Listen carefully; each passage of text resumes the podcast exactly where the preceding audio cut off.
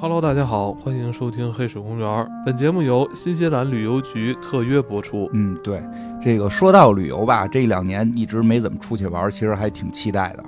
嗯，这个我疫情之前一直每年都有这个旅游的计划，经常去这个呃电影的取景地去旅游啊。这个今年呢，这个看了这个新西兰旅游局小程序的资料，我决定等咱们这疫情结束了，我就去这个新西兰的这个地方，也好好旅游一下，看看这边的这个电影取景地。嗯，确实，这个新西兰的这个自然风光啊，确实非常有优势的。对，而且这个真的，这个新西兰这个。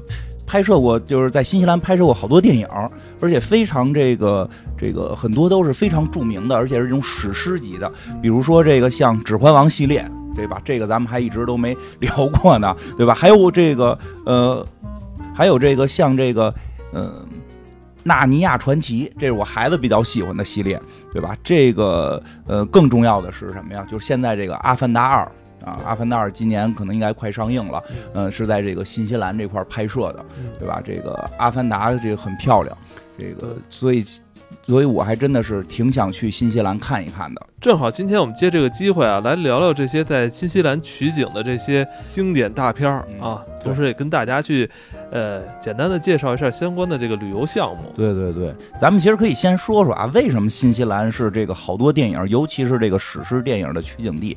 其实这还是有点原因的，对吧？因为这个新西兰的自然风光确实非常漂亮，而且它这个地形地貌吧非常丰富，这个就是很很多地形都可以在新西兰这个取景取到，对吧？比如说这个，嗯，雪山、峡湾啊、火山等等地貌。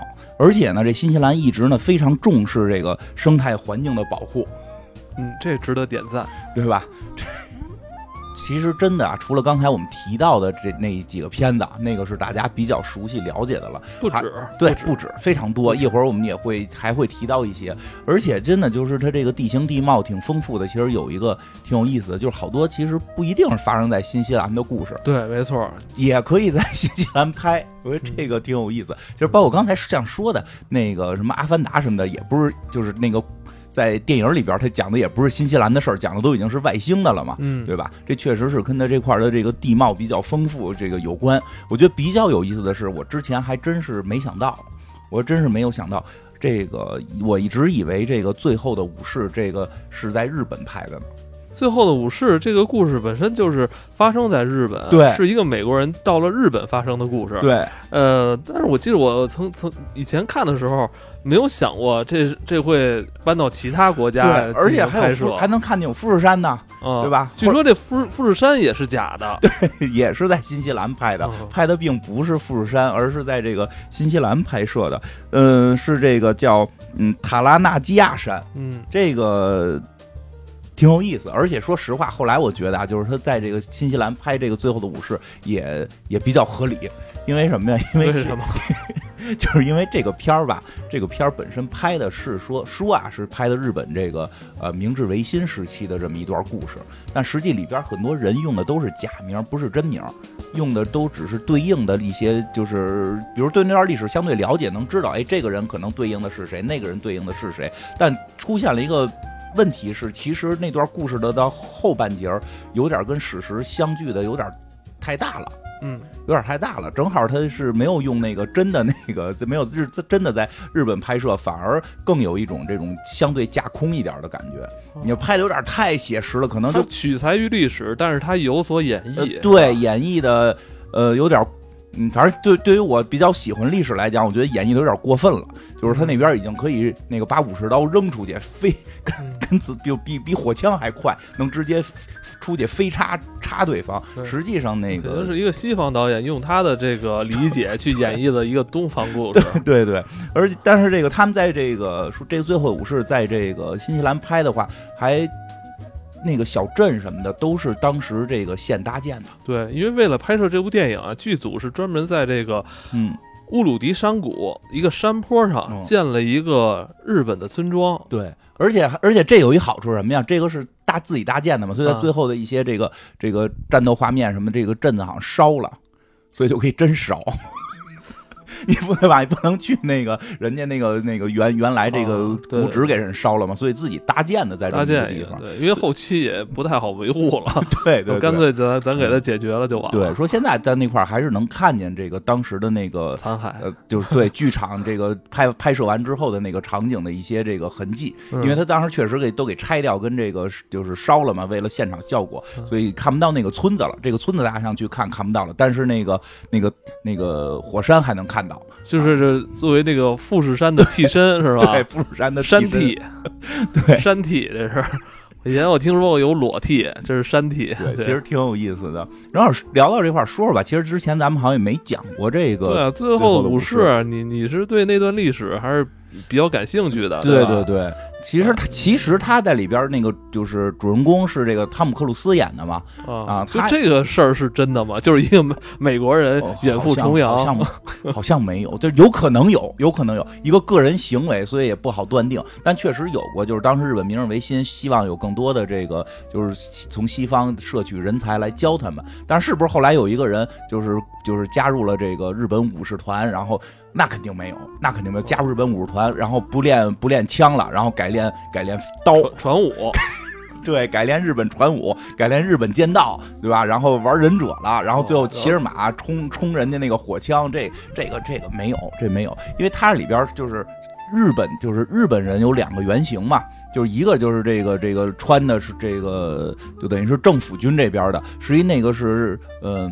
大久保利通是这个是这个明治三杰之一，其实他的那个他就是留着他是改革派，改革派。其实其实他这边演的还算相对的靠谱点就是主要不靠谱的是那边，是另外那波，另外那波实际也后来说了有明确的原型，那个原型是那个叫西乡隆盛，其实那个人是西乡隆盛。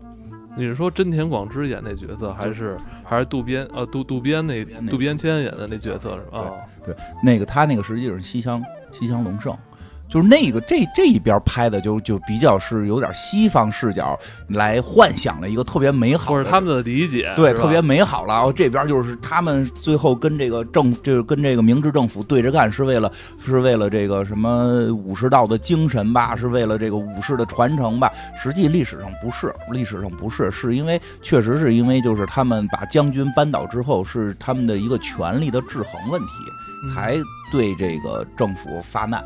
哎，历史上他们有没有到最后临死一刻依然效忠天皇的这这个思想？呃，反正都那么说。就是日本天皇不一直都是象征吗？对吧？一直都是象，一直都是象征，张嘴都是都是我们效忠天皇，然后两边打起来，我们也是效忠天皇的，然后就开打嘛。但核核心，因为因为在这个明治维新之前，日本天皇都没有实权。日本天皇，日本天皇就是这个弄不好还得这个就是得卖点卖点字儿什么的，挣点钱才能吃上鱼，这这么一个水平嘛。因为实权在将军手里嘛。实际上是这两拨人，就是不止他们两拨了，是这个武士阶级把这个这个武士武士阶级的这个领袖，呃将军给扳倒了，然后他们就大政奉还说。说给了这个天皇，那能真给吗？那不就是底下这些这个将军们，就是将军没有了，就底下这些武士们要分嘛。所以当时的这个分的这个过程出现了一些这个变革，有的时候就是说，那其实武士阶层也不该在这里边再去这个这个有各自的这个呃叫什么，就是各自占一个地盘了，而是以日这个日本统一的一个国家，以这种什么议会的形式怎么怎么怎么去治理。另外一波就是说，像西洋隆盛他们就说，嚯，我们当时为这个大政。奉还为打败将军，我们付出这么多，结果怎么你们把就是还要把我们的权力削弱了？其实核心还是因为他没有进入那个就是那个核就是那个政治层控制的他不够多，所以他就是开始了这个发难，然后这个开始了这个战斗。关键就是这个西乡隆盛代表的这一波，并不会绝对不会穿上武士铠甲拿刀上去冲这个冲枪冲人家那边火枪，而且是。不仅不是在明治维新时期不会这么干，再往前倒个百十来年、几百年，他们他们这个家族在日本战国时期就已经不这么干了。他们家实际上是那个叫他们叫萨摩藩嘛，他们萨摩藩指的就是那个咱们玩那个日本战国游戏的时候，岛津家，岛津家的那个特长就是枪，就是铁炮，他们是日本最早使用铁炮，就是这个实际就是最最早的这种枪的这最早武器西化的这对他们是因为他们比较靠靠这个这个沿海嘛，就是它是西化的比较早的。啊。他们都沿海了，但是它是一个那个呃九州岛嘛，他们是那个比较这个西化比较早的，呃，而且在在这个明治维新时期，实际也是他们最早跟英国发生过这个对抗，这个叫叫萨英战争，因为那会儿他们都是各自一个地盘，都不是什么英日战争，叫萨英战争，萨摩藩和英国打，别的藩不跟英国打，就叫萨英战争之后，他们以他们是西化这个现代化军队最快的。啊，只不过是确实他们后来战败了，因为毕竟这个地盘小，实地盘少，地盘少一点，实力小，最后是战败了。所以，但是这个讲这个故事的时候，为了更具有某种这个这个视觉的这种冲击力和这种英雄主义色彩，把他们给描绘成了还在还在使武士刀，还不能忘记自己的那个那个这个什么传统这些这些。其实其实历史上并并不是这样。但如果按历史演，可能就没有那么悲壮了哈。就是就发现就是两拨人拿枪互相轰的时候。那个刺激性不够大了，而且说西乡隆盛，如果没记错的话，好像他的手是小时候筋断过，就是他实际根本挥不动武士刀。对，但他们就是武士出身了。所以这部分日本历史都是在这个日本本本国拍的，这个历史古都，这个都是在他们日本当地拍的。嗯，所以。在新西兰的这些自然景观是出现他们武士村的那那些武士村的那一部分，其实从电电从电影里看，还是这个就是他们的自然风光还是挺漂亮的。嗯，因为他们当时导演也是想表达说，到了这个啊武士到了这个这是村里边，这更能显得更传统一点吧。哎呦，反正这个这个电影当时上映的时候还是挺多人喜欢看的，也也有一段年头了，主要阿汤哥演的嘛。当时阿汤哥比较火，二十年了，对吧？这个，所以就如果大家喜欢这个片儿的很多这个呃武士村的风光，实际上这个应该是去新西兰可以去找到。嗯。嗯，现在就像你刚才说的，它还有有一些这个这个最后的遗迹在，对，一开始烧了嘛，说能看出来袁队员先在这块拍过这个。嗯，对，但是那个村子应该是找不着了。而且它的它不仅仅是自然风光采用了这个这个用当地的实景拍摄，然后它后期的 CG 技术也是也是由这个新西兰的这个维塔这个对对对电影特效工作室来这个承包的。没错，在这个有关维塔，一会儿咱们一对一会儿再说啊。嗯。刚才说到这维塔工作室了，对吧？这维塔工作室其实有一个特别著名的一个片子，这个就是这个，就是让我们最早知道有这个维塔工作室，就是或者说维塔工作室一一一提起来就一定会提的片子，就是这个《阿凡达》，嗯，对吧？这个真的是非常划时代的一个作品，《阿凡达》真是不不少年了，不少年头了。我记得前两年还重映过嘛，对吧？前两年一直有消息，就是原先我还在上班的时候，我们那公司不是做电影宣发的嘛，每年跟客户开会，客户说今年啊，今年十二月份《阿凡达二》就是你们的了，你们 等着，就是现在这些小活你们不要在意，今年年底的《阿凡达二》一定是你们来做宣发，对吧？然后一直等到 一直跳票，跳票两三年，一直等到我都没工作了。今年说真的要上《阿凡达二》了，《阿凡达》这个水之道啊，这确定是在今年年底一定会上。他们说保保证不跳了。今因为最近那个越来越多这个预预告片出现了，对，让大家有很多解读。但是这里边有很多这种。它它有很多这个 CG 的成分，但有很多是你也通过那个实景拍摄的。对对对，其实，在最早的《阿凡达》第一部的时候，它就在这个新西兰采过很多景。对，而且还有的景啊，虽然是后来做的，哎，这我真的我这这才知道，说有的景虽然是后来做的，但实际上是这个这个卡神在新西兰找到的灵感。嗯，就是这个，这我还真是这两天才看到，这个有一个叫这个萤火虫洞的地方。嗯，说这动物，这我看了，萤火虫洞这是不是就是《阿凡达》里边曾经出现过的？对，《阿凡达》里边有一个名场面，就是在那个什么什么那个树下边，好多啊飞的那种荧那个荧光的，好像叫外星萤火虫。对对对，外星会飞的荧光水母，然后这个趴到阿凡达这个落到阿凡达身上，对吧？这代表这个跟这个大树有了链接什么的，那个场面特别的经典，特觉得特别美。居然这个场面在地球上说能找着，它不是特效做出来的吗？它它那是特效做出来的，但就是说灵感源头在哦，哪儿？有有这个原型，有这个原型，这是有原型的，所以就号称在这个地球上边真的存在这阿凡达星球的这么一个场景。新西兰的怀托摩萤火虫洞，对这个，呃，我看了一些这个介绍，反正去进去想进这个洞还挺有难度的，得、哦得有特殊的这个装备、专业的导游，这种就是就是要攀登是吧？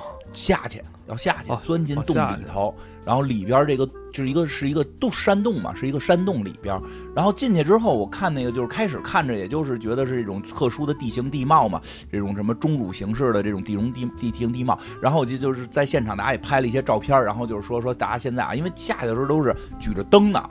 举着灯呢，然后就开始说说咱们现在准备开始，你们如果想拍的话，就现在都准备好，然后咱们准备关灯了。说关了灯就不一样了，然后关了灯之后，就发现这个洞里边就如同那个电影里演的似的，就是这些荧光的这种 这种小虫子啊，这个特别的科幻，特别科幻，特别梦幻，嗯特别特别梦幻。呃，不是放着是那种蓝色的光，对，泛着蓝色的光，还有垂下来的丝。很很很漂亮，而且很神秘，就是怎么感觉都不像是在地球，就觉得你去了阿凡达星了。这个这个这个萤火虫没有攻击性吧？没有，而且说实话，我看好像说，嗯、可能开放的也比较有限，这个能不能约上这这这这个都不一定，因为因为说这些这些这些这个生物，它们受到一影响的话，这个对他们的生命是有一定的伤害的。嗯，因为而且它这个跟我们想象的萤火虫不一样，不是那种屁屁股后头一闪一闪飞着那种萤火虫。我看说是它们幼虫的时候发出荧光，所以我们看的时候它都是幼虫状态。说它们成虫，它们成虫之后还挺刺激的。它们成虫之后会变出翅膀，但变没有把嘴变没，就是它们的成虫是没有嘴，只有翅膀，不再进食。哇，然后从幼虫就一大长长时间是幼虫，然后成为成虫，有了翅膀之后就不再需要进食，就只需要找伴侣。哦，然后生命就很短暂，朋友们好像说几天就结束，哦结束之后也不是真，也不是说就就就死了，不是，而是这不是说有好多垂下来的丝嘛？说那时候幼虫垂下来的，说这些成虫会在完成交配之后冲向这些丝，然后变成这个养料，让幼虫吸吸收。哇，但是真的很漂亮，这个如果大自然的伟大，这个大自然这个真是这个这个。鬼斧神工，我觉得挺厉害。是它，而且特别厉害什么呀？是地容地貌的这种特色，和这种这种这种生物的特色，这个结合在一块儿嗯，啊。因为本身就是光是去那洞就觉得很漂亮，去那洞在没有萤火虫出现的时候，他们我看有拍的那个照片什么的，大家可以上网搜搜他的视频啊，，对，它有一种探险感，有一种马上你要探地穴了，就是进入这个神秘的地下世界了，对吧？这个感觉特神秘，然后啪灯一关，一下就就看到了，如同到了阿凡达星球，这个还是挺厉害的。对，听说现在卡神已经在新西兰隐居了，是吧？就是他住在新西兰了。反正他是这个特别喜欢大海，对他他就是这个 全世界为数不多的下下过这个那个海海沟马马里亚纳对海沟的，人，他他是据说这个进入这个这个地离这叫什么呃进入深海最深的男人嘛，对，对吧？所以他这回拍《阿凡达》的时候，在新西兰就这个也也这个很拍了很多这个呃新西兰这个海洋方面的这个风光，阿凡达二水之道嘛，核心就是要进水了。水族，阿凡对吧？达水族，这个是不知道大家还记不记得《阿凡达一》？《阿凡达一》的最大特点是有大怪鸟，嗯，骑大鸟。对，我记得，哎呦，我记得特逗。那会儿我看《阿凡达》的时候，在还在上海出差呢，很多人看完之后回来就都说说的那个什么什么，你胯下的大鸟呢？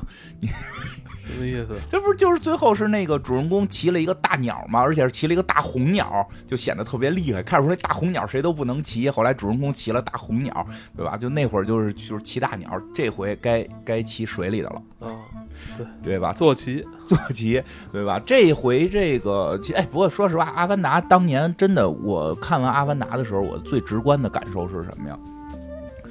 当年了啊，我觉得现在可能很多年轻朋友都没有那种感受。当年是美剧比现在还火，就是就是在在世界层面啊，就是还火，觉得觉得电影可以不再拍了。就当时一种一直有一种言论，就是开始大家总会担担心说电电视会不会取代电影，当然说不可能，电视这个大荧幕的这个魅力等等等等。但真的在《阿凡达》诞生之前的某一段吧。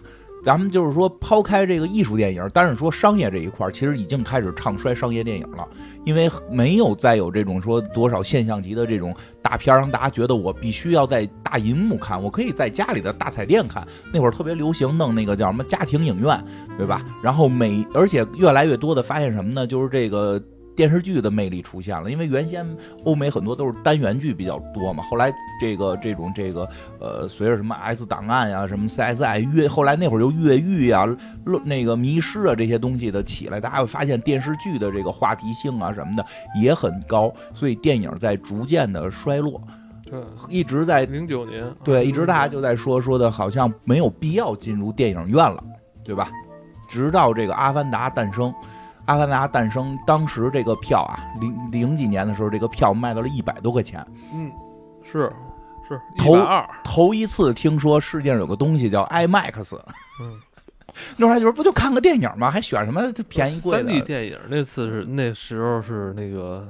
第一次听三 D 更是这个，更是第一次听说能够在电影院看三 D 电影，因为以前三 D 电影都是去科学馆看，对对吧？就是都是当成一个尝试或者震撼的。当时看三 D 电影，对，真的没想到这个，没想到可以在大荧幕上看到三 D 电影。然后关键它的震撼就是它的这个这个风光啊，这个电影里边的这个科幻世界带给你的这种自然风光的这种神奇啊，会让你特别赞叹。哎呀，真的是。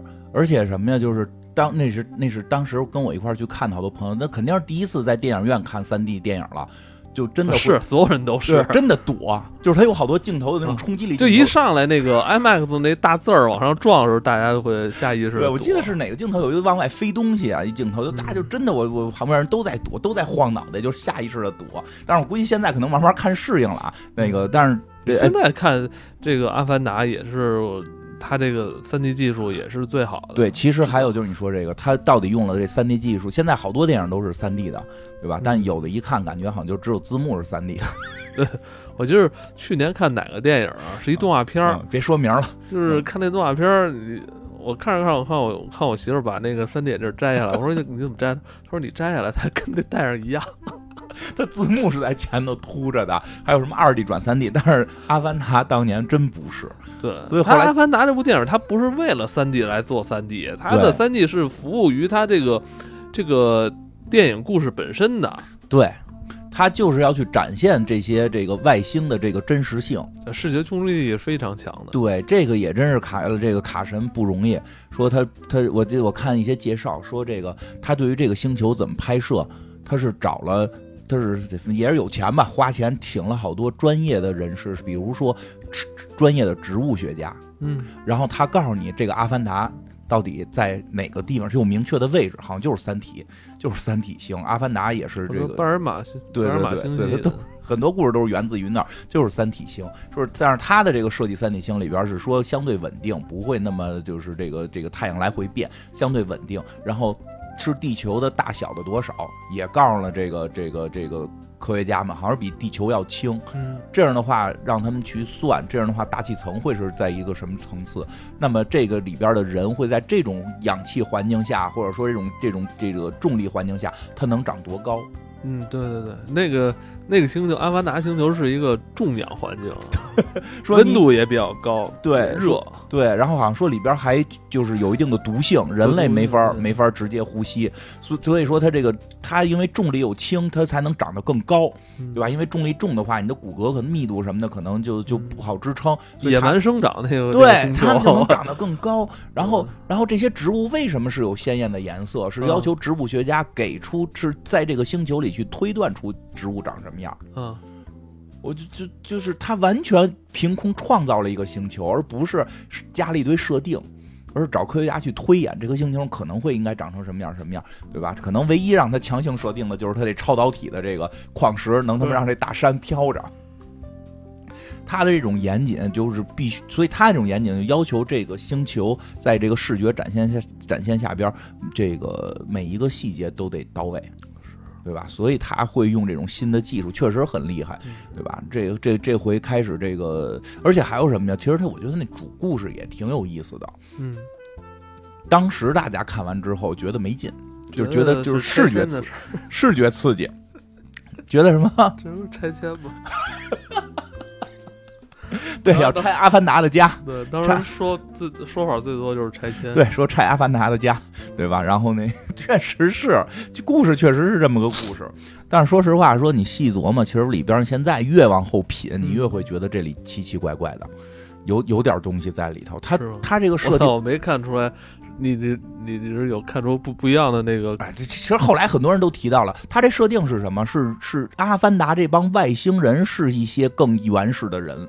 嗯一般我们一提外星人，全是外星人来地球了。人类，哎呦，这个我们爱好和平啊，然后这个什么外星人打我们，我们怎么这个绝地求生啊？这故事全反着。对，那阿凡达那星球的人，就就这个对对，潘潘多，这不是潘多拉吧？潘多拉潘潘多拉那星球那堆人，人家特别的那个友善，对吧？嗯为了吃，为了吃动物，为了吃肉，杀一个动物还要自己念一段这个咒，念一段这个诵一段而且他是那个地球人已经到那儿，已经开始开采了，嗯最后呃，人家一上来也没反抗，是后来因为你开采过度了，对。人家阿凡达这潘多拉星的这这些原住住民们才开始跟你才们才跟你们。闹，才闹，你都要哎拆哎我们家，我现在在看，我那天看我就发现，哎，好像不太对啊，对不对？他的不是他跟那个异形不一样，对异形是飞机还没落到地呢，已经被 开始打了，对吧？，它跟异形不一样。那普罗米修斯啊，啊跟那不一样。你你你这个，还有我一看，哎，他们已经都在那儿踩了好好久了。对，而且还弄了人在那儿办学校。最可怕人就说说就是为什么后来人类掌握某种，就是说可以做一个这种阿凡达，让人控制嗯，什么基因克隆什么这些哪儿来的呀？不就是开始办学校的时候说给他们打针，给他们抽血，给他们做化验，就是就是人类，就是这些人类其实代表的就是就是美国嘛，跑跑跑那块儿去去这些结结果殖民。殖民嘛，其实它里边带有很强殖民化，所以有人说说，当然了，有些资深影迷会觉得，哎，这片没什么新鲜的，这就是要么与狼共舞吧，嗯，对对这就是与与狼共舞西部这倒没错，西 西进西进运动，这说的倒是真的是没错，这确实是就是他这个这个嗯内核就是与狼共舞，那这片子也也是那个有反思，对，是吧？反思啊，但是对，但是他他不是，他是有一定深度的一个美国导演的反思啊，对对，所以这片儿挺有意思，而且这个片儿现在是说二跟三都拍了，对对。二马上要上，哎西格三也尼韦佛说，那个嗯三四他已经在开始拍了，啊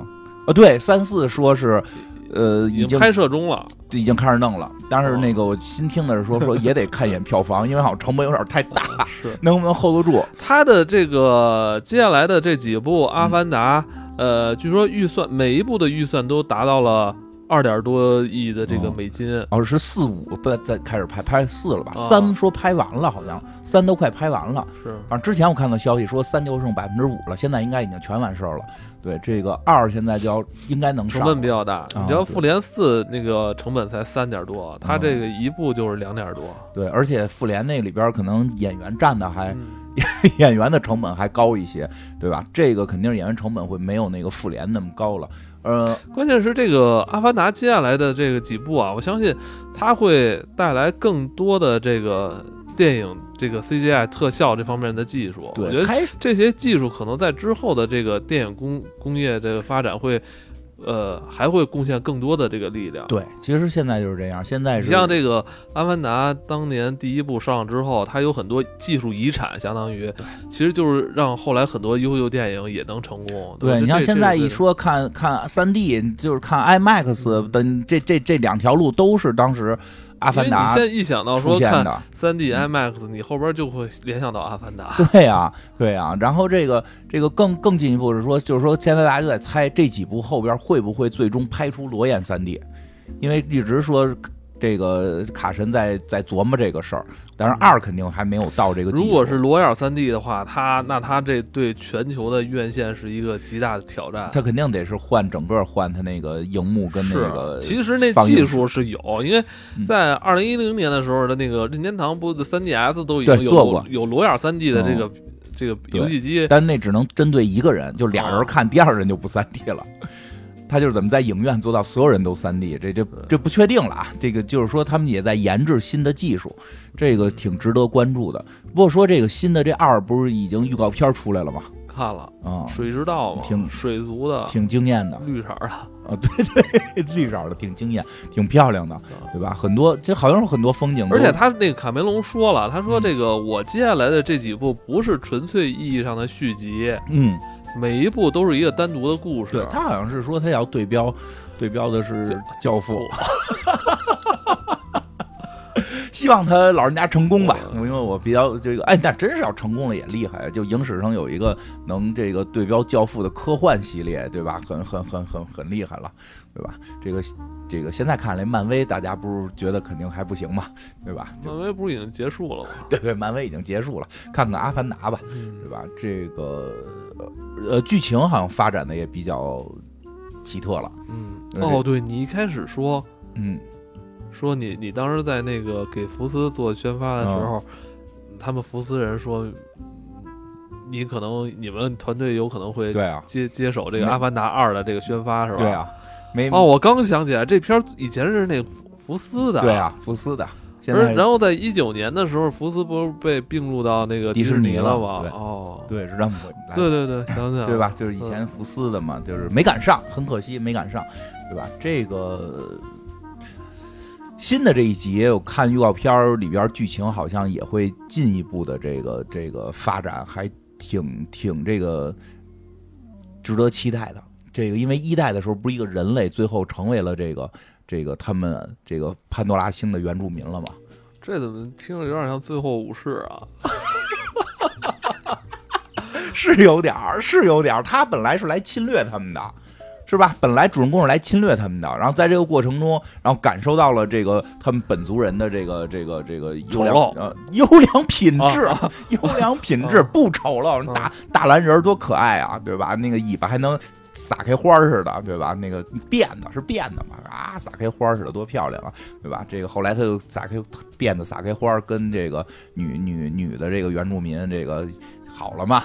所以他后来不就变成了本地的？你看，我记得没？我记得最后就是他是通过他们那神术怎么着，咔咔一一通一通操作，然后他就从这个人车就开始，他是利用的是一个那个脑电波，就是这个这个这个叫什么呃。脑后插管的技术相当于是，然后控制着一个克隆的这么一个阿凡达，开始是是这么一个情况，后来就干脆你整个脑子里边的这些这些神经、这些思维全部进入这个阿凡达，通过这棵神树嘛。他们有有我看有猜的说这个是，我觉得这有点像一种隐喻，就是。那个改变宗教了，对，就是最后这对，但是它又是个科幻片儿，这里边你信任信仰是你们地球那那那一套，对，给你切断了。你原来信的是那个潘多拉的这边，对，你现在信我们潘多拉大神术，对，但是这大神术到底怎么回事？说以以卡神的这个以卡梅隆的这个做事方法，这神术早晚得解释，凭什么他就有这能力？一神树就有这个能力，这棵树好像就是这个树，好像也是他们那个族就是崇拜的信仰。他们好像这水族的现在没说是不是还信仰这个树，就肯定这个星球有有有点东西，要不然那棵神树就是说，那没准水族里信个别的，但是肯定跟这神树是类似的，就有某种这种超自然力量的存在。但是这种超自然力量可能最后是给你某种答案，就跟为什么他那个。山都能飞着，他告诉你里边是这个特殊的这种这种超导矿体，超导矿体确实可能能够飞起来。那么人类就是来摄取这，人类就是来获取这个这个资源的嘛，对吧？他们他们本地就认为这是神山，对吧？但实际上人类是来获取这个资源，所以这个树说早晚肯定也会有解释。但是新的一集就会更热闹的是，这个男主人公已经跟这个完全融入这个阿凡达星的这个这个。呃，原生原生的这些呃人类了，原住民了，呃，该生孩子了。我看预告片，他们应该是有了几个孩子啊，有有这个阿凡达的，就是有这种这个蓝皮肤的孩子，好像还有这个人类的孩，人类孩子可能不不不是他们亲生的了啊，嗯就是也有这个就是这种家庭是一个按照他的那个潘多拉星球的这历史，应该是有一部分人类，呃，是不是也跟他们共存了？对，有那种已经有这儿来过好多年的不了，不想不想打仗的是吧？。对。他我看我看戴个氧气面罩跟那儿射箭呢，阿凡达他们还是一个挺友善的挺他们是友善的、善良的。嗯、那说他，反正我看也有那个朋友是比较那个，就是认真嘛，数这个他孩子的手指头，什么几根儿啊，是四根儿是五根儿，说是不是这有什么基因突变这。反正肯定会，肯定会出现的是他的这个身份从人类变成这个，从人类变成这个原住民这种大蓝人之后，呃为这个潘多拉去战战斗了。对他肯定是为潘多拉那个第一集就已经为潘多拉星战斗了嘛，呼唤了所有的各种部族，骑骑骑马的什么的全来了，骑鸟的、骑马的，嗯，对吧？全来了。嗯，但是说这回可能是他的下一代会成为一个主主要的一个一个点了，就是他的他的下一代就相当于混血了，某种混血状态，这个可能会这种文化冲突会会跟他还不一样。嗯，而且包括还有就是潘二代，潘二代，对潘二代，包括还有本身是地球人，但现在融入到潘多拉的这个星的这个文化里，但整个外貌还是人类孩子，对吧？戴上面罩看射箭，对吧？这个这这这个点还挺值得去说一说的，对吧？这个这个是值得展开的。嗯，而且更有意思的是什么？我看我看一一代那些反派也回来了，但全都变成全都变成潘多拉了，不是全都变成阿凡达了阿凡达化了啊，全阿凡达化了，我就就 这很惊讶，这个让我很惊讶，就是就是搞侵略的，最后侵略的人全变成本地的了。敌中有我，我中有敌，分不清谁是谁。就是原先明明就是这些是人类使机器，这些是蓝皮的阿凡达。那你觉得这算不算那个？就是古代那游牧民族哦在那个推人家农耕文明之后，最后他们也被同化了。不知道了，这不知道了，看看吧。所以这这个可还是就是在剧情上面还挺有吸引性的，对吧？除了这个这个剧情，就真的是风光。预告片儿，预告片儿甭就不不看他这些细节，说这故事里边讲什么，真的就是这几个场景的风光还挺漂亮，真是对吧？这个瓦我觉得这蓝的海，这片儿啊，就是反正对我来说，至少得看两遍。嗯一遍就是沉浸的去欣赏这里边的风景，嗯这些自然风光，对，呃，肯定特别享受。嗯，还再一遍就好好去看看字幕，是吧？好好看看就是研究一下剧情，研究研究剧情，确实确实是这么回事，对？吧？因为你有时候看第一遍的时候会比较那个，比较比较疲劳，又盯着画面看，又盯着哎，字幕，就是这么回事。所以我一直 我可是经常看两遍的，对我就我如果是外文就是这个英文的，我肯定看两遍。我争取这个，我可能真是能上映的时候找一中文的看，找一中文版本翻译过来的，翻译过来的，对吧？挺好。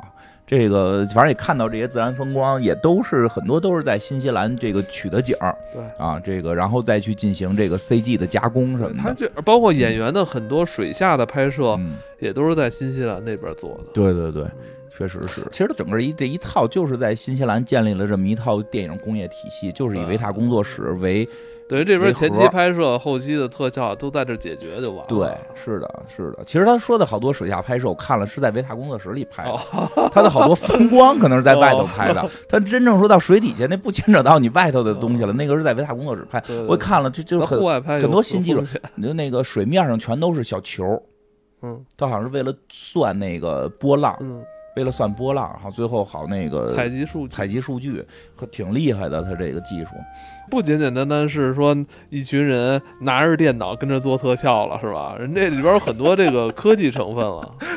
对对对对对。笑什么呀？没有想没有想起我媳妇儿他们公司的一些工作了，是是他们他们就是那个做特效的嘛，哦，是就是实际上是很多是要数据采集了，对，对对对，他们早期做的时候就是要自己演嗯，自己演，然后这演完了边会涉及到呃软件工。计机的软件工程，这些数据算法，其实它它有很多科技其实。其实对，其实他们叫艺术数数字艺术，就其实是这个是这个东西，就是计算出来的这种这种特效，嗯不是画出来的，这个是新的这个技术了。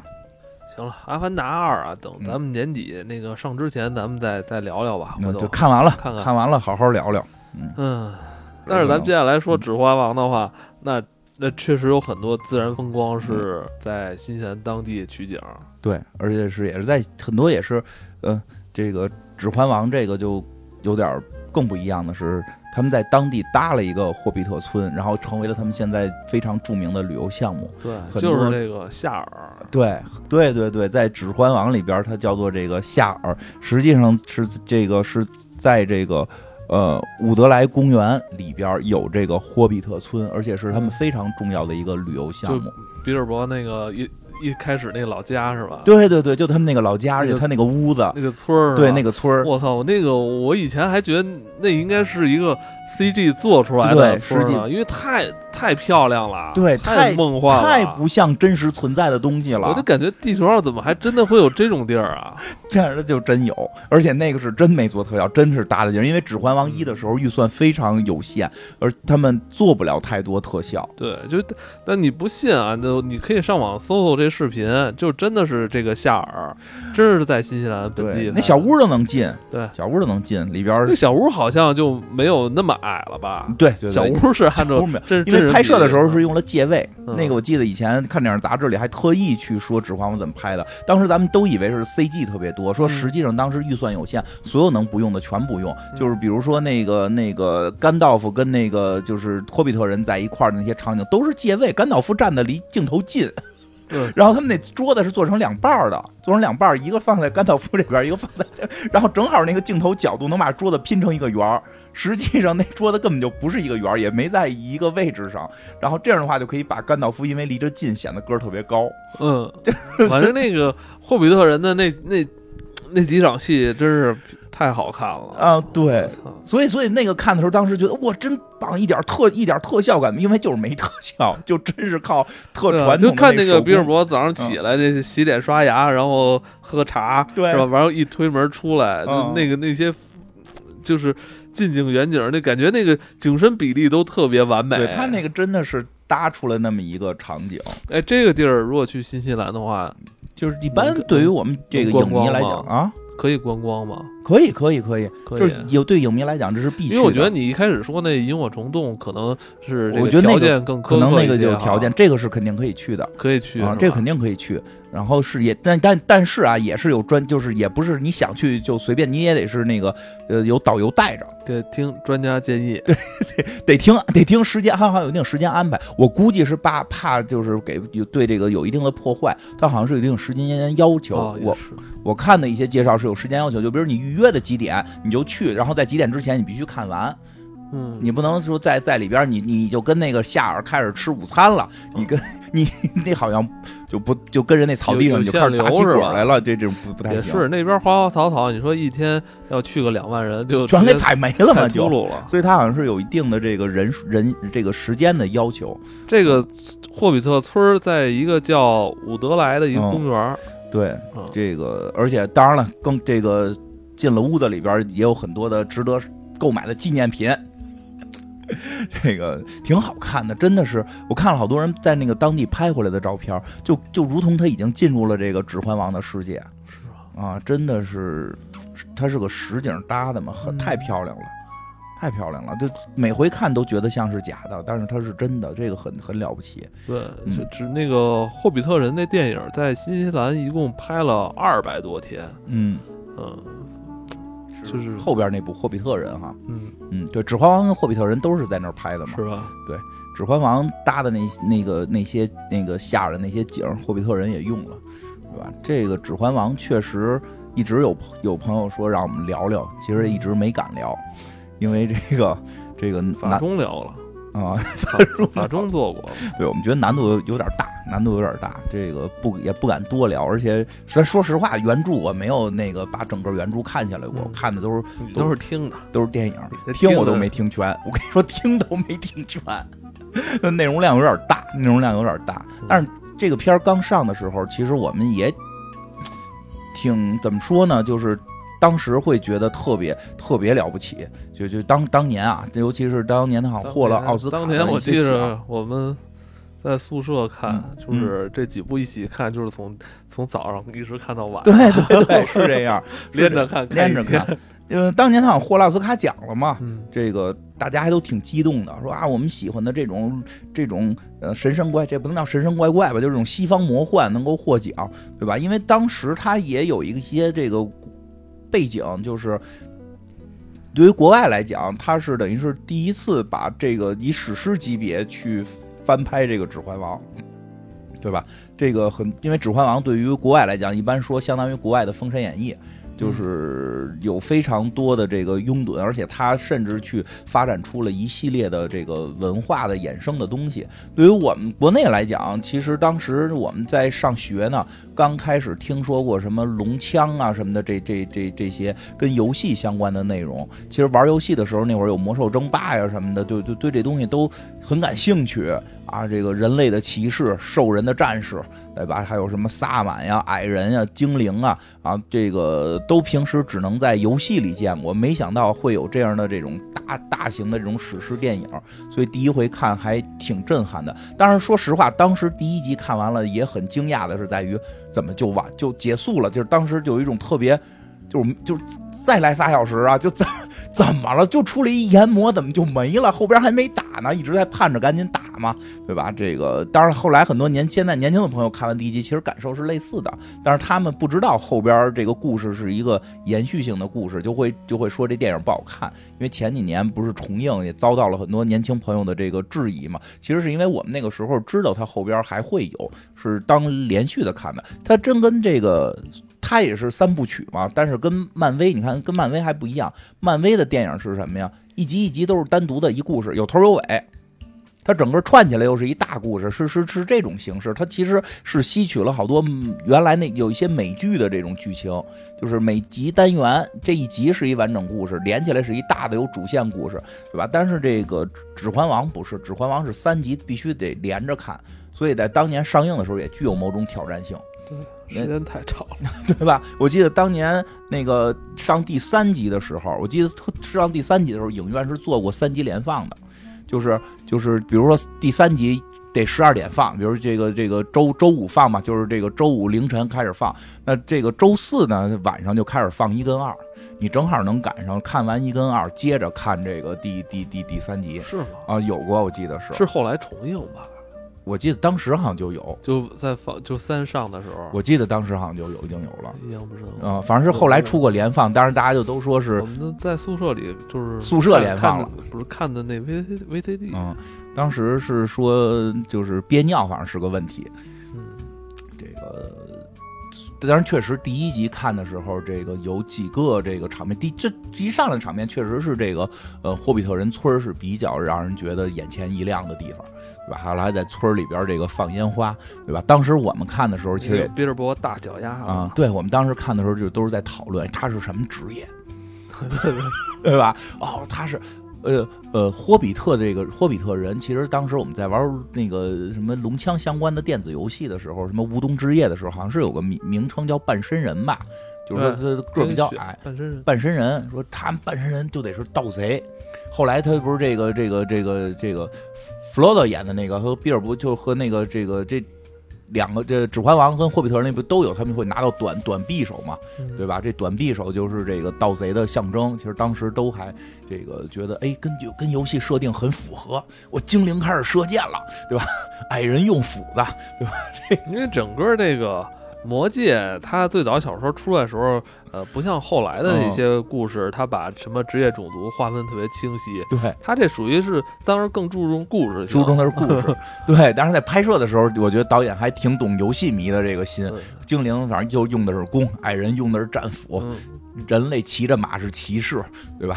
这个这个半身人，这霍比特人用的是用的是这个匕首，这个哎还能隐身，嗯对吧？整个全都给你能够让人觉得就是在看一场我们特别喜欢的电子游戏了。所以真的当时还挺，他对，还有甘道夫是个法师，对吧？最后发现是个战士吗？啊，最后发现人是叫近战法师，最后拿剑了嘛，最后拿剑了嘛，是近战法师。所以玩游戏的时候特别希望能够当近战法师。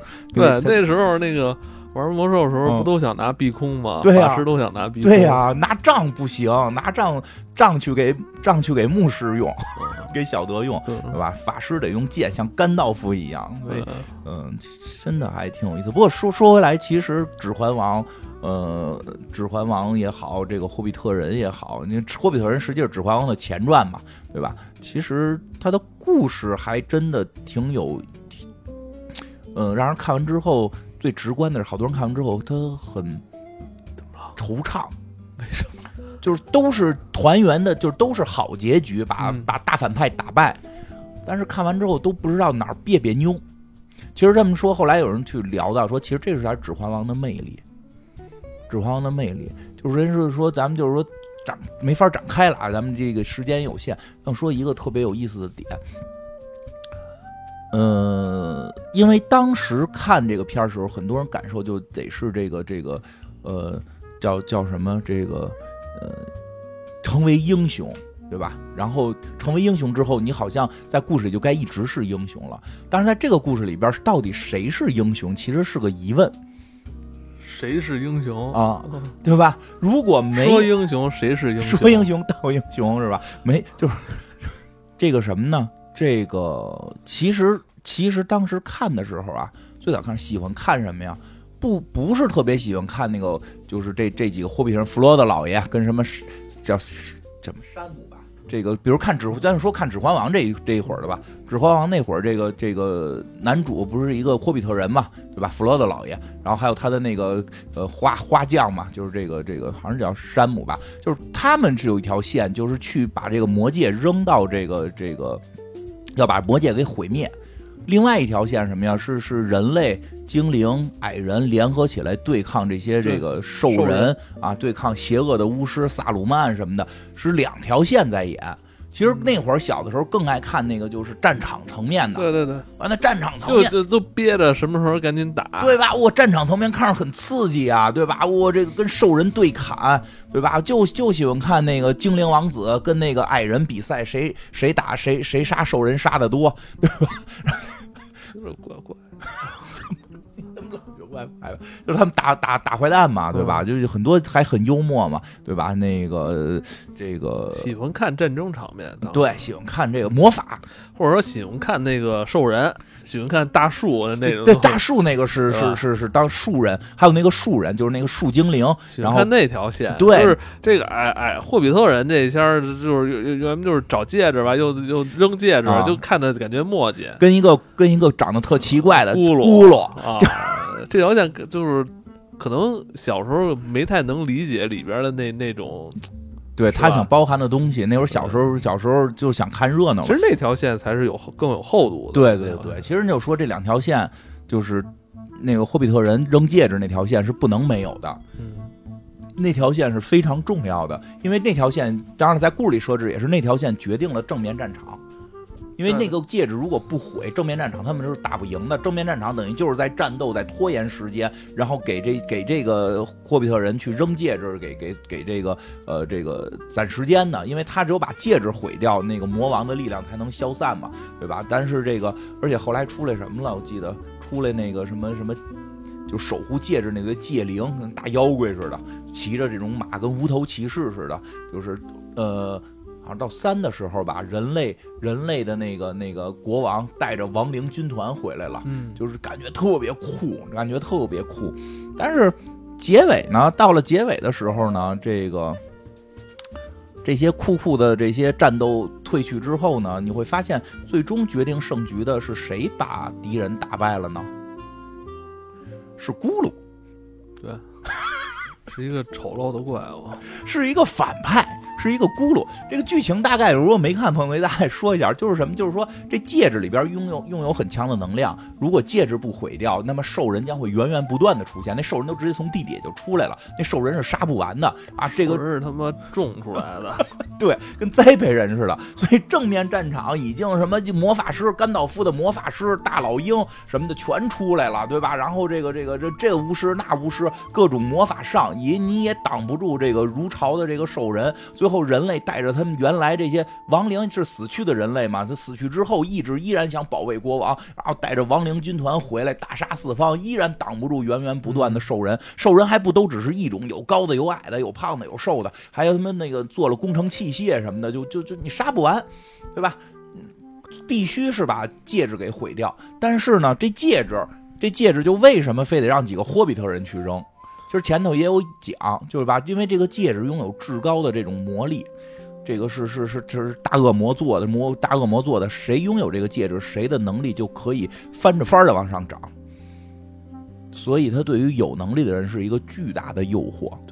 这种诱惑是你突然觉得你可以完成你心中所有的梦想，但是其实这本身就有就有一点会提出来，就即使你心中的一个善念的梦想，当你的能力过于强大之后，你都有可能会出问题。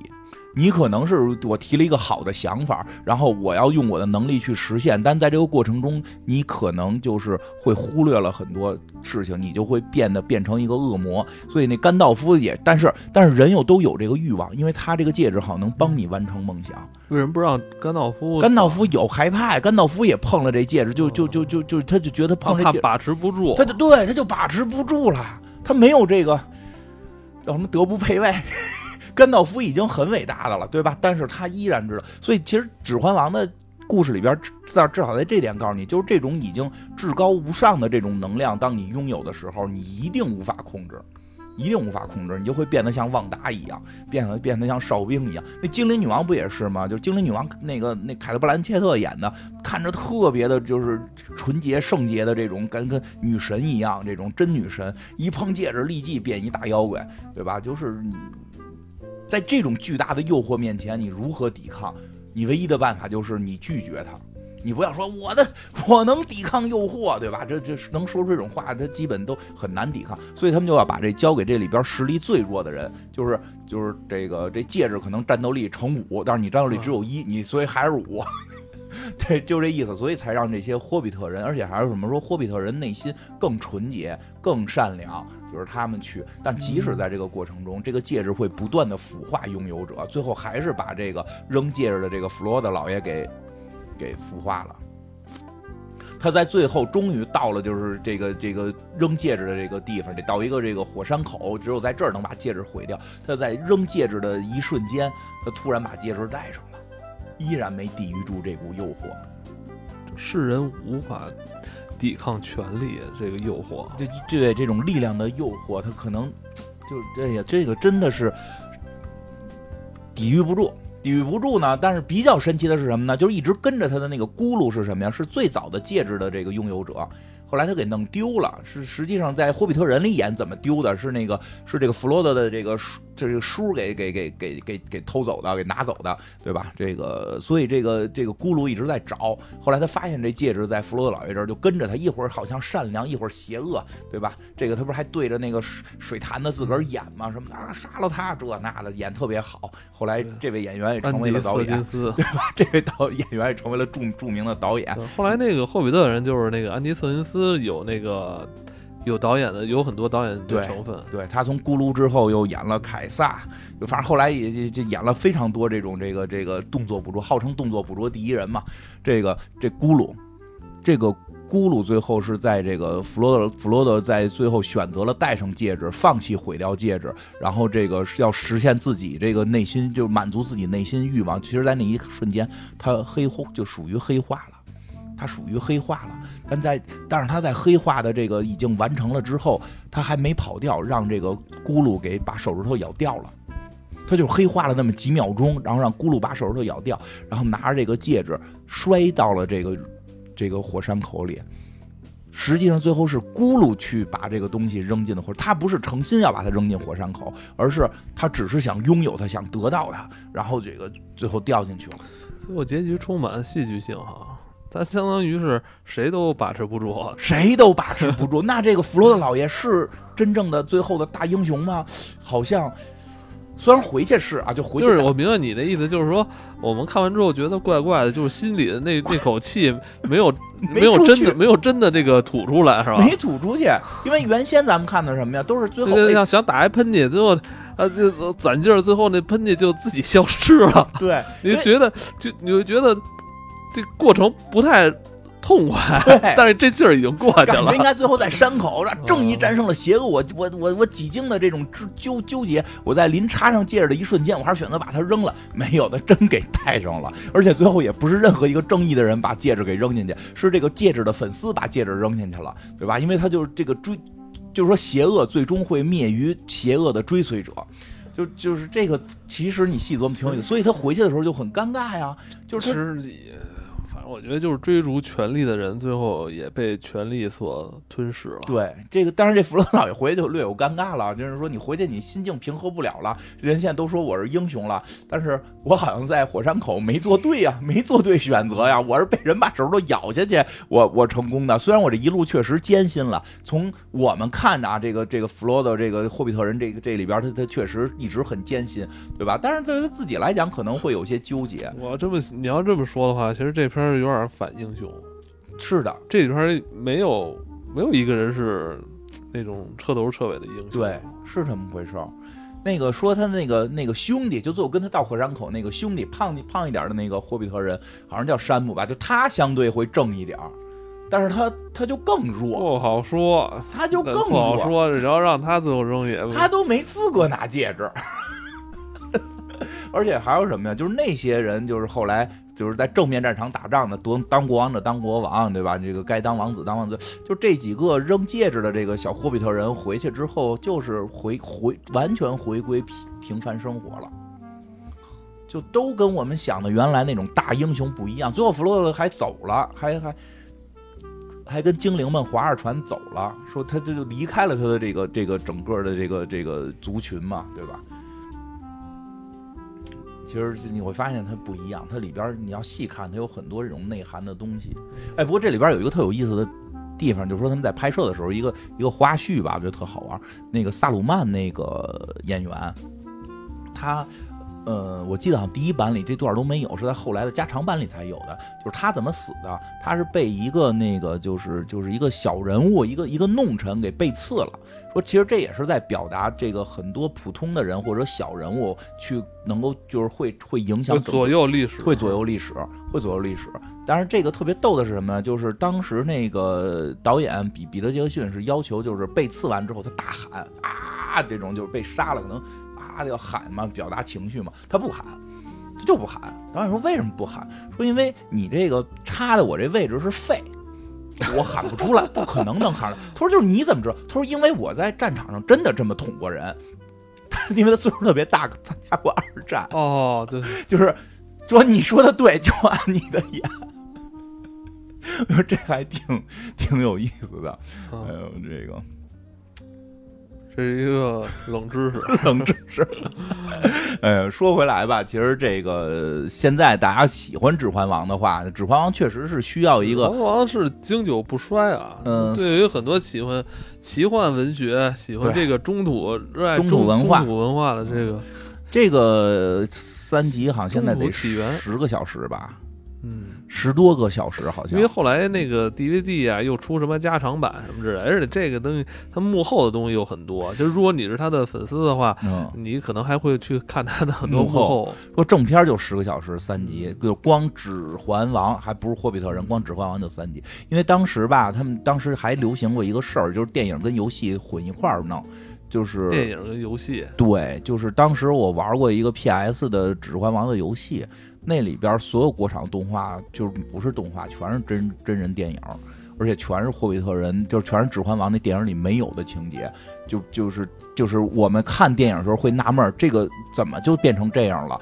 的所有疑问，在游戏里边全都有。嗯，以前那个游戏特别爱加入真人拍摄的这个过对程，，而且它就等于就是这帮演员演的，嗯就是当时等于是拍，所以后来可能发现这条路不太好走，干脆把这些情节全还到电影里，就出了加长版。嗯，有这种什么进入那个第一集就其实第一集有大战，他妈在游戏里呢，进入那个洞穴之前，这帮人是打过一场的，当然是放到游戏里了，所以他后来出了加长版，可能内容就会更多。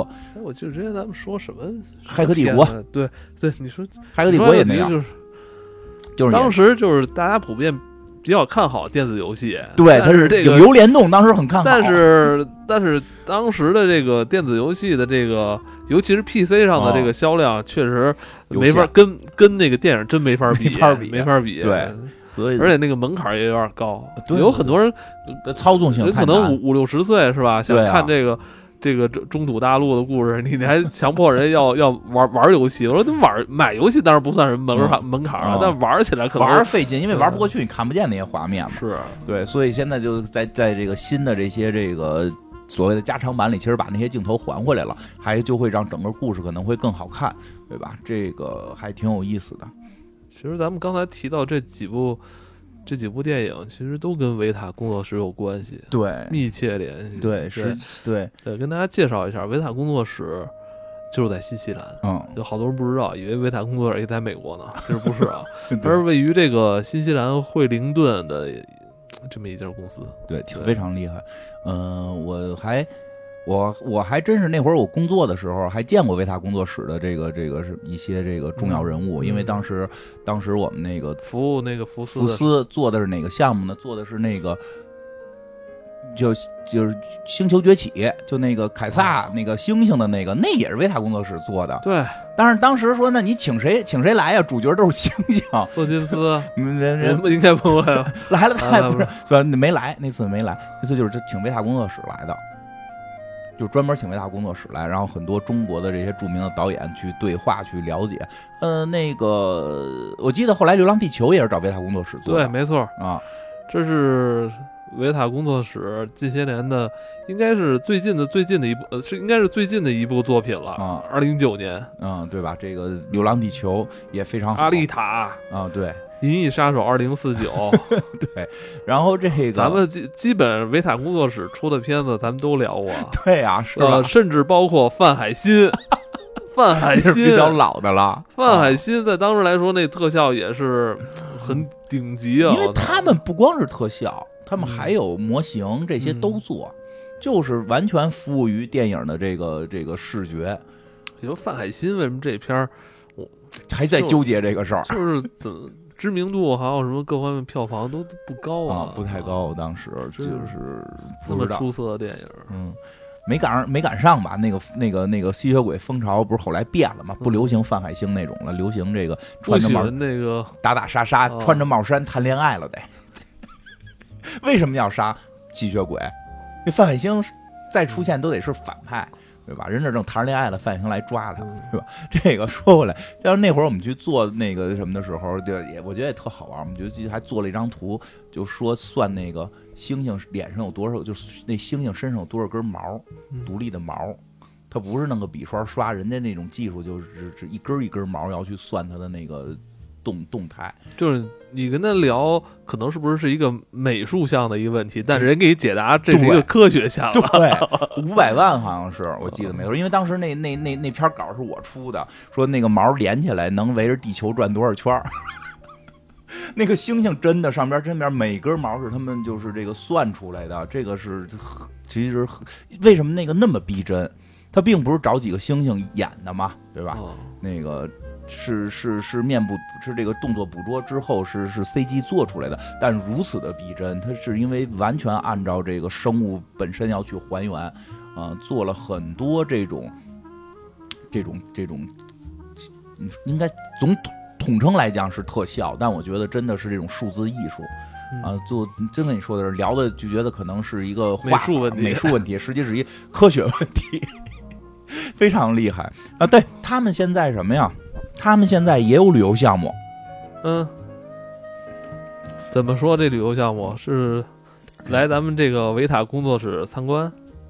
嗯，对，可以去这个维塔工作室这个参观啊。这个说好像能够能够参观到刚才像我们讲的什么阿凡达呀，什么这个呃这个呃霍比特人啊，这这个什么这这些啊，还有金刚这些作品当中的这个，当然了，我们这。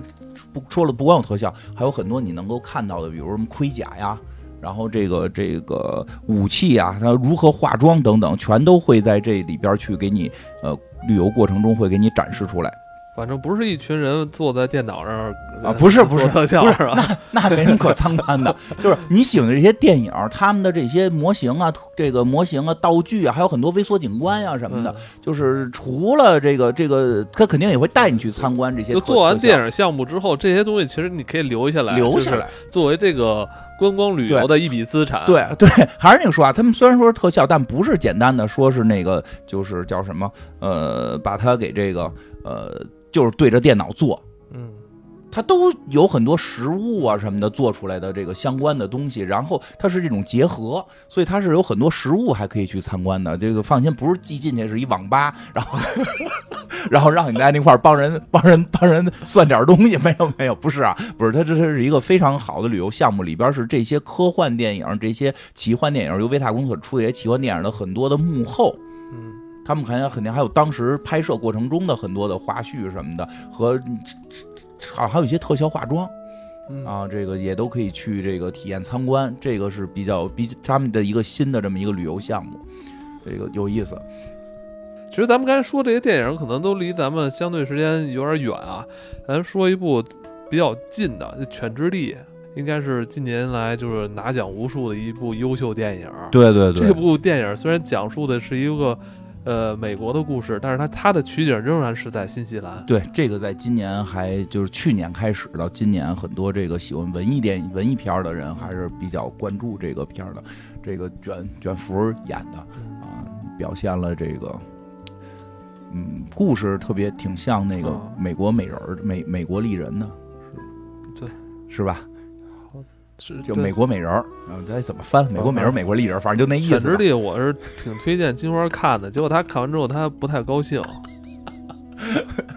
没有不高兴，就是说，嗯，这个就就就我们不太善于深入的解读这个。我是想推荐给你好好看一下啊。行，这个片儿是这两年这个呃获奖比较多，嗯，在于这个。怎么说？就是剑指奥斯卡的这种作品，啊，这个他对于现在比较大家比较关注的很多话题，男性话题，就是这个女性话题，社会问题啊，对对，包括一些这个人人人在某种这个文化下边自我的扭曲，然后自我自自我又在这个文化氛围内变得变得比这个文化本身该赋予它的更更暴躁。就更夸张。我觉得那故事虽然发生在几十年以前，大几十年以前，但是他讲的好像就像现在正在发生的事儿一样。因为这个是人的性格呀，人的心理呀，他他他确实是。嗯，你要说大的层面还真是，就是在大的一个大的文化氛围之内，然后他自身并不属于这个文化，但他又希望融入这个文化之后做的自我的变化，他好像比这个文化下该规定的那种更。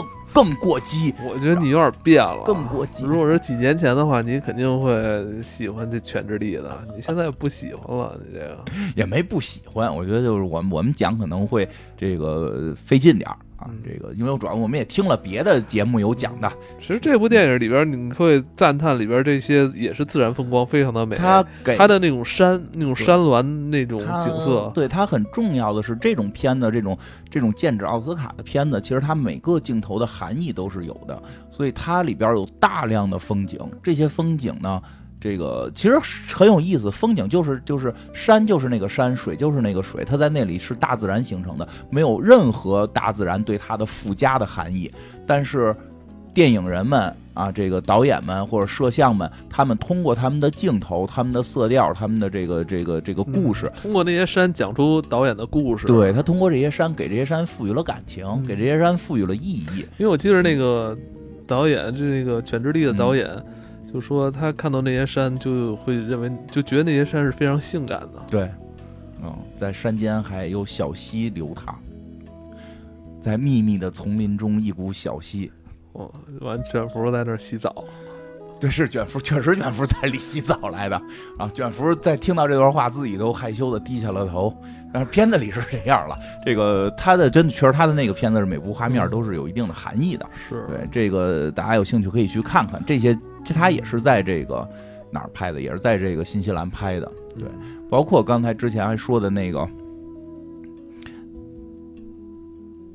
纳尼亚传奇》，就那那个那个，实际上对对对，是在《指环王》那个火爆之后，这这这系列的这些奇幻的这个作品也都出来了。这个就我孩子小时候特爱看，好像是那大白狮子吧。就就是正经的大狮子，那个你说的大白是那个女王，就是大狮子，啊是吧？是个大狮子那个吧？它这也是一部童话名著，啊，《纳尼亚传奇》。对，反正希望疫情早点结束，然后我们能够恢复到以前那种状态哈，也可以嗯去出国旅游。啊，对，大狮子不是白的。那个，当然，除了我们介绍的这些这个电影取景地的这些旅游项目，就是新西兰这个，要既然说想去了，其实我还看了一看其他的一些这个特有的东西、特有的这个风光啊，这个旅游的景点，我觉得比较有一个我感兴趣的是什么呀？是这个南极的极光，嗯，这个你爱看极光？南南极光。看过北极光了？我我没看着，哦，对对对对，没看着北。极光，这回准备去看看南极光你。怎么这么喜欢看极光啊？对呀、他就是说，因为什么呀？你要不然你上那个《时光之穴》里边看去了，没有魔兽世界是吗？这那不行，得看看真的呀，哦得看看真的，因为极光有一种执着。对呀、因为科幻嘛，因为这就是就本身这东西就挺好看的，炫挺绚丽的，而且什么呀，它是一种等离子体现象。是太阳的带电离子流，你这这听着进入地球磁场形成的这种太阳风，这是不是特科幻？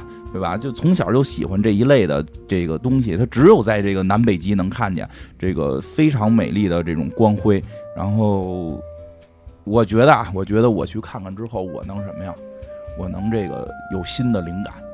我你看《犬之力》就有就有灵感。不行，我要看极光，我要看极光，而且去这个去新西兰感受这个纯净纯净的视觉感受。嗯，然后而且还有什么呀？我这准备带我孩子去，因为我孩子后来跟我孩子聊说，他说他听说有一个项目，他很感兴趣，就听说这个新西兰羊驼挺多的。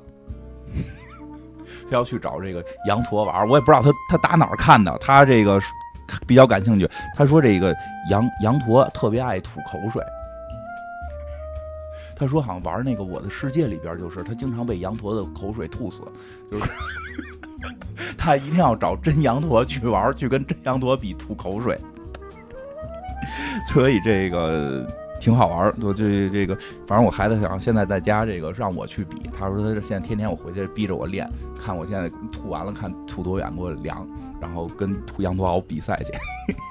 而且还有一点啊，这个也挺重要的，就出去旅游，这个吃东西特别重要。嗯，对，对吧？新西兰这个刚才也聊了，有很多的这个海洋的这个风光，这个海鲜肯定是必不可少的，所以这个海鲜确实是我特别爱吃的这个大龙虾、食物，大龙虾，对，大龙虾，这个，澳龙，对所以等这疫情结束吧，疫情结束一定去这个新西兰好好玩玩。看看这些电影的这些这个拍摄地，去参观参观维塔工作室，嗯，如果有有机会的话，我还是也很想去看看那个那个萤火虫洞，就体会一下去啊，对，去这个那有机会应该确实，阿凡达星的这种感觉。那是应该那是当地特有的哈啊！对对对对对，真的是。然后这个吃吃海鲜，嗯，对吧？嗯最后感谢新西兰旅游局的支持啊！嗯希望大家可以在新西兰旅游局官网或新西兰旅游局微信小程序查看更多信息。嗯，新西兰约定你。